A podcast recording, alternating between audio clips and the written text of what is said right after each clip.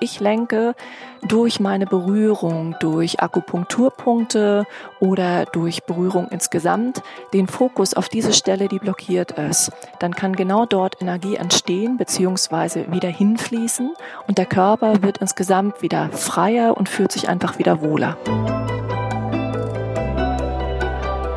Herzlich willkommen zu Forever Young, dem Gesundheitspodcast vom Lanzerhof. Mein Name ist Nils Behrens und ich bin nicht auf der Suche nach der ewigen Jugend. Ich möchte vielmehr Antworten darauf finden, was ein gesundes Leben ausmacht.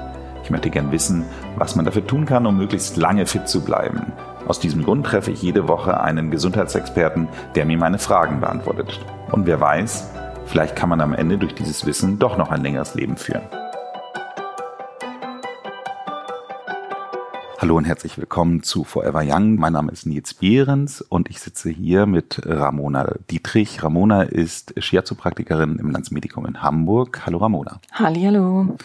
Ramona, ich möchte von dir heute ein bisschen was lernen darüber, was es eigentlich heißt, äh, Shiatsu zu praktizieren, beziehungsweise auch, äh, was es heißt, Shiatsu als Therapie anzuwenden. Also vielleicht fangen wir einfach mal grundsätzlich damit an, was, was ist Shiatsu eigentlich? Ja, Shiatsu ist letztendlich übersetzt Fingerdruck und es ist eine aus Japan kommende Ganzkörperanwendung, die auch mentale Zustände berücksichtigt und auf die Gesundheit abzielt.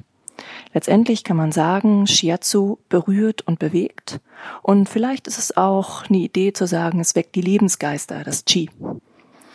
Shiatsu hat viele positive Eigenschaften. Eine davon ist noch, dass sie das vegetative Nervensystem entspannt. Das heißt, sie lässt einen zur Ruhe kommen und sich ja wieder zu sich selber zu finden. Das heißt aber für mich, wenn du jetzt sagst, es kommt von dem Wort Fingerdruck, dann würde ich jetzt erstmal spontan an eine Massage denken. Eine Massage in dem Sinne ist es aber nicht. Es ist keine klassische Massage, aber es ist eine Ganzkörperanwendung, die auch den Körper berührt, nur über ähm, Kleidungsstücke und mit eher Akupressur und Druck und Zug oder eben auch Gelenksbewegung. Das heißt, ich bleib angezogen, aber nicht jetzt wie ich jetzt hier im, im, im Sack und Anzug, sondern äh, wahrscheinlich mit irgendeiner entspannteren Freizeitkleidung. Würde wahrscheinlich auch gehen, aber tatsächlich eher mit einer entspannteren Kleidung, damit man sich natürlich auch wohlfühlt ähm, auf der Unterlage, wo man drauf liegt. Mhm. Das heißt also, wenn ich jetzt meinen Shiatsu-Termin bei dir habe, ziehe ich einen Longsleeve und eine Jogginghose an. Das wäre das Perfekteste von allem. Am besten auch noch ohne Kapuze, damit der Hals-Nackenbereich frei ist, falls man daran geht. Aber das ist grundsätzlich die super gute Kleidung, um sich wohlzufühlen. Okay, und dann dauert so eine Shiatsu-Anwendung wie lange? Die dauert so zwischen 50 und 60 Minuten und äh, meistens dauert sie 50 Minuten und dann bespricht man nachher nochmal im Endeffekt so ein kleines äh, Stückchen, was passiert ist oder was derjenige gespürt hat auf der Matte oder auf der Liege, je nachdem. Das ist interessant. Was passiert denn mit mir auf der Matte oder was spüre ich denn? Das kann ganz unterschiedlich sein. Manche Leute ähm, merken einfach nur die Berührung. Manche Leute merken, dass es einem wärmer wird zum Beispiel. Die anderen fühlen sich danach tiefenentspannt. Die nächsten haben manchmal so ein Kribbeln oder ein Energiegefühl. Einige fühlen sich manchmal müde danach, aber dann eine Stunde später topfit. Also es ist ganz unterschiedlich, was Shiatsu bewirken kann, je nachdem, wie man auch mit welchen Techniken man arbeitet. Okay. Und was ist so grundsätzlich die Indikation, wofür man eigentlich zu dir kommt oder warum man eine Shiatsu-Stunde bucht?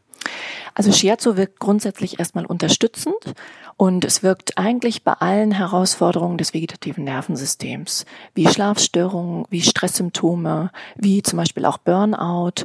Ähm, aber man kann auch bei Kopfschmerzen kommen oder wenn man Rückenbeschwerden hat oder Gelenksbeschwerden. Auch da ist unter die Unterstützung fürs Shiatsu eigentlich eine gute Sache. Verstehe. Wenn ich jetzt aber, nehmen wir mal an, nehmen wir mal das Thema Schlafprobleme habe. Das heißt also, dann buche ich eine Stunde Shiatsu und schlafe dann dabei gut ein oder schlafe ich danach insgesamt besser?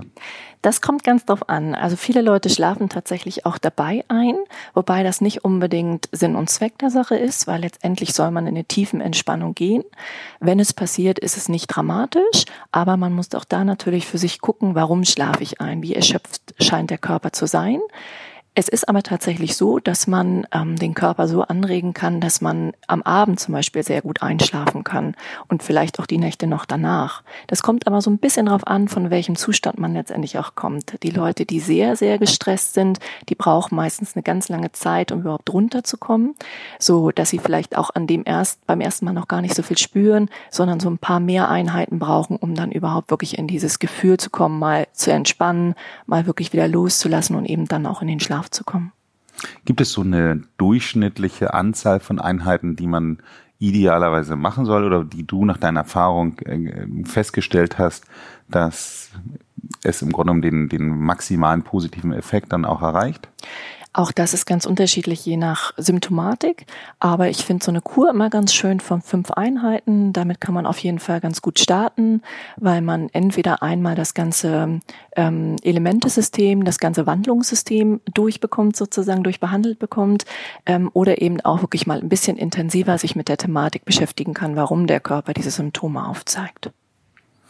Wenn ich jetzt äh, davon ausgehe, dass da irgendwas mit meinem Körper passiert, wie kann ich mir das noch ein bisschen genauer vorstellen? Du, du drückst und ziehst an meinem Körper herum, aber was passiert dann tatsächlich mit, mit mir und meinem Körper? Mhm. Ähm, letztendlich geht es dabei um Energien im Körper. Das heißt, wenn wir unser Bewusstsein auf etwas Bestimmtes lenken, was uns vielleicht glücklich macht oder was uns ähm, so ein Gefühl von ich brenne dafür gibt, ähm, dann fließt Energie dorthin oder ähm, da, wo Energie ist oder da, wo mein Bewusstsein ist, ist auch Energie.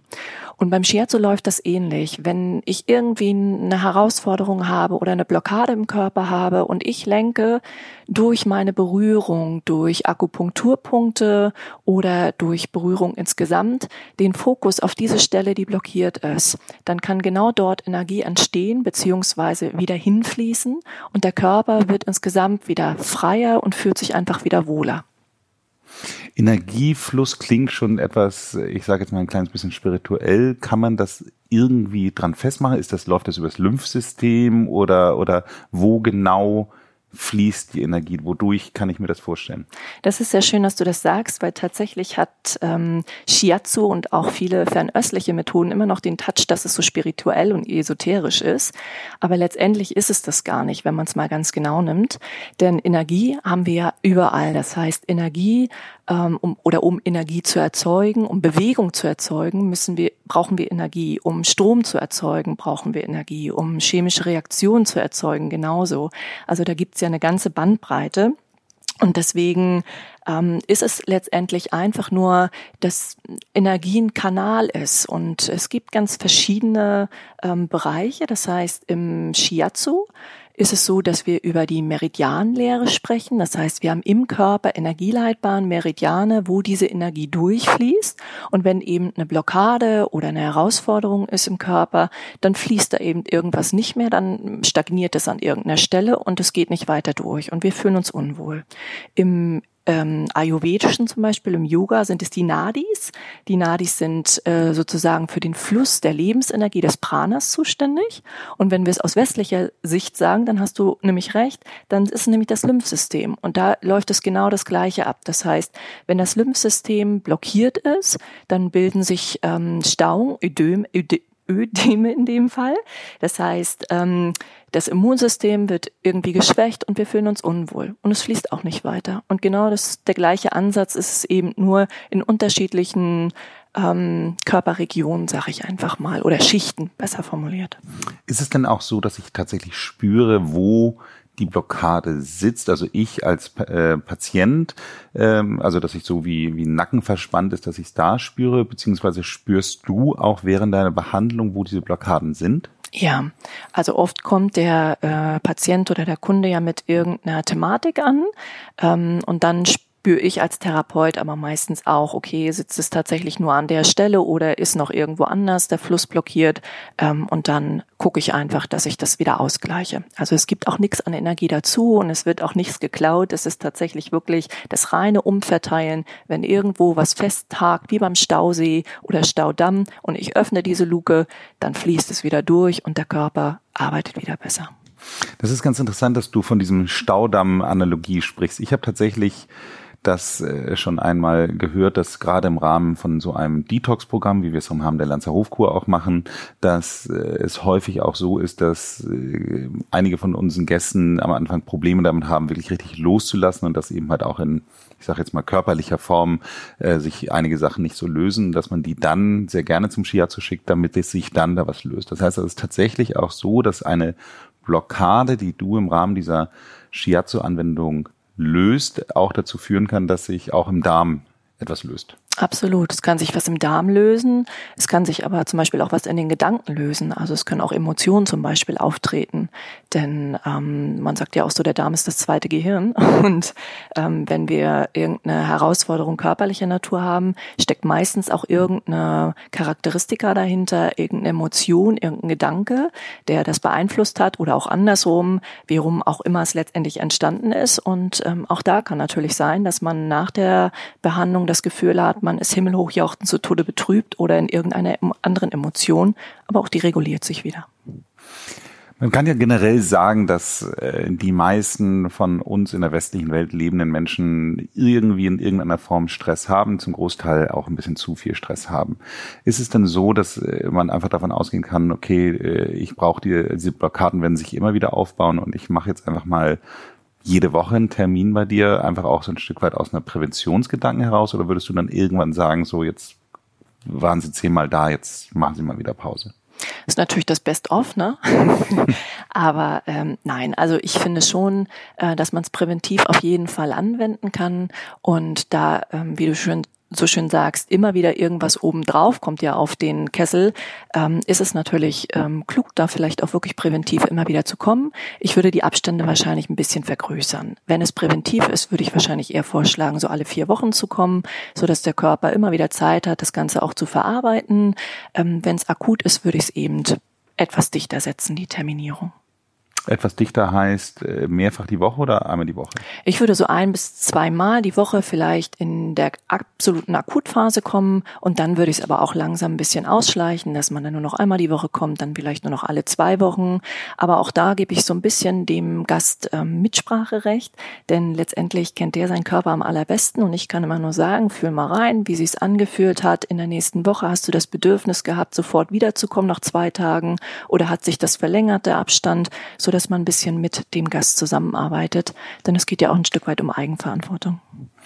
Du machst das Ganze ja schon bei uns seit über sieben Jahren. Wie lange äh, praktizierst du das insgesamt und was musste man dafür tun, um es überhaupt ausüben zu können? Also ich ähm, mache das seit 2005 und ich bin Shiatsu-Praktikerin. Das heißt, man hat ähm, drei Jahre eine Shiatsu-Praktika-Ausbildung. Ähm, die läuft in verschiedenen Modulen, wie so eine nebenberufliche Ausbildung sozusagen. Und über diese drei Jahre lernt man eben alles, was es über dieses Elementesystem, über das Wandlungssystem, über Shiatsu im Allgemeinen, die Techniken, die Praktiken zu wissen gibt. Du machst ja darüber hinaus auch noch Yoga und Pilates oder mixt es auch gerne als Yoga-Lates. Ist da jetzt eine Synergie oder eine, eine, eine Verwandtheit in dem, was du da anwendest? Ähm, ja, würde ich, das würde ich bejahen. Auf jeden Fall auch, wenn es um Richtung Yoga geht, ähm, weil es gibt beim Shiatsu das Shiatsu Stretch, wie es sich nennt, oder Shiatsu Gym. Das sind gewisse Makaho-Übungen, wie sie sich nennen, die man in Eigenverantwortung machen kann, damit Energie für einen selber besser fließt. Und die sind sehr verwandtschaftlich mit Yoga. Ausgezeichnet. Vielen Dank. Das war ein sehr interessantes Gespräch. Vielen Dank dir auch. Wie ist es denn bei dir persönlich, wenn du mal so Energieblockaden hast? Äh, machst du die dann über die Wiesen, die Macaron-Übung? Äh? Ich mache tatsächlich Yoga, aber ich mache auch gerne dieses EFT-Klopfen, dass man sich einfach so ein bisschen ja übers Klopfen befreit.